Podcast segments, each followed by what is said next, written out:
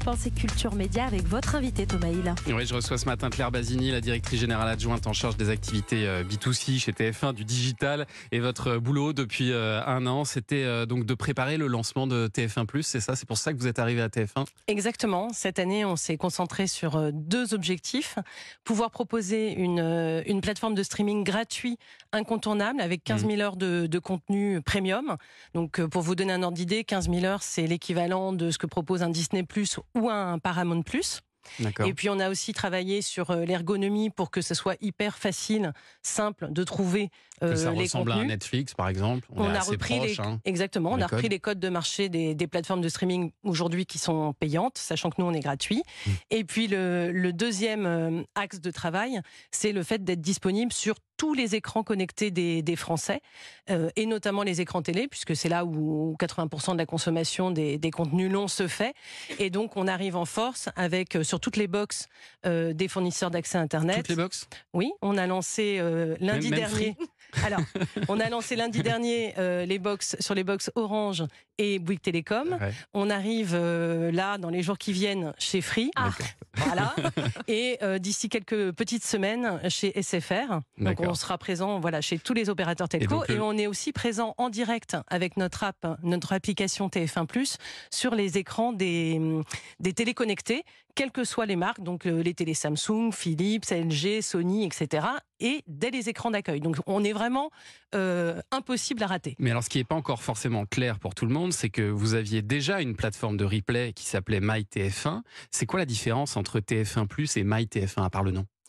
Alors, euh, évidemment, il n'y a pas que le nom qui change. Le nom incarne une nouvelle euh, ambition qui est d'être vraiment la destination quotidienne pour le divertissement familial et l'information en France. Ça veut dire qu'avant, on proposait pour ceux qui avaient raté nos, programmes euh, sur les antennes 7 jours de disponibilité. Mmh. Donc c'était une offre limitée nature, et puis limitée aussi dans sa, dans sa, dans son référencement, dans sa distribution. Aujourd'hui, on a une offre de 15 000 heures de contenu avec des droits longs, donc plusieurs mois, plusieurs années, euh, qui est disponible ce que en vous n'aviez pas négocié avant, en fait, avec les producteurs, euh, des, séries que vous aviez, des... c'est ça? On Vous avez élargi les droits, en Exactement, on n'avait pas forcément tous les droits, et puis pour euh, différentes raisons, on ne pouvait pas complètement les exploiter. Et aujourd'hui, à chaque instant, vous trouvez sur TF1+, 200 films. Donc on a en ce moment, par exemple, la saga du Hobbit, la saga Taxi, on a des grands films comme euh, Les Visiteurs, par exemple. Et ça, on l'avait pas sur MyTF1 On avait euh, très peu d'offres cinéma, en effet. Est-ce qu'on aura des programmes en avance aussi? Alors, on a quelques programmes en exclusivité. Par exemple, en ce moment, on a une série qui s'appelle Poker Face, qui est uniquement disponible sur TF1+. Mmh. Euh, pour les programmes en avance, c'est intégré dans notre offre payante. Euh, si je veux voir par exemple Plus belle la vie en avance. Voilà, donc ça, ça, il, faut, payer. Voilà, il y a une offre payante qui n'est pas le cœur de notre proposition, puisque mhm. euh, vraiment nous on est euh, disponible gratuitement pour tout le monde. Et ceux qui ne veulent pas avoir de publicité ou avoir notamment nos séries quotidiennes feuilletonnantes en avant-première avec deux épisodes d'avance, il faut s'abonner à une offre qui coûte 5,99 euros par mois ou 59,99 euros par an. Quel est le, concurrent le plus direct euh, de TF1 Plus euh, aujourd'hui, Claire Basini Est-ce que c'est plutôt France.tv, Sisplay ou c'est Netflix? Bah, Aujourd'hui, euh, France.tv ou Sisplay sont des offres qui, comme MyTF1, sont limités dans leur euh, disponibilité de, de contenu, de droits, etc. Donc c'est pas à proprement parler des offres de streaming. Euh, donc nous, on entre dans le, dans, dans, le marché du streaming qui est en effet plutôt incarné aujourd'hui par des offres payantes, euh, Netflix, Disney, Paramount, etc.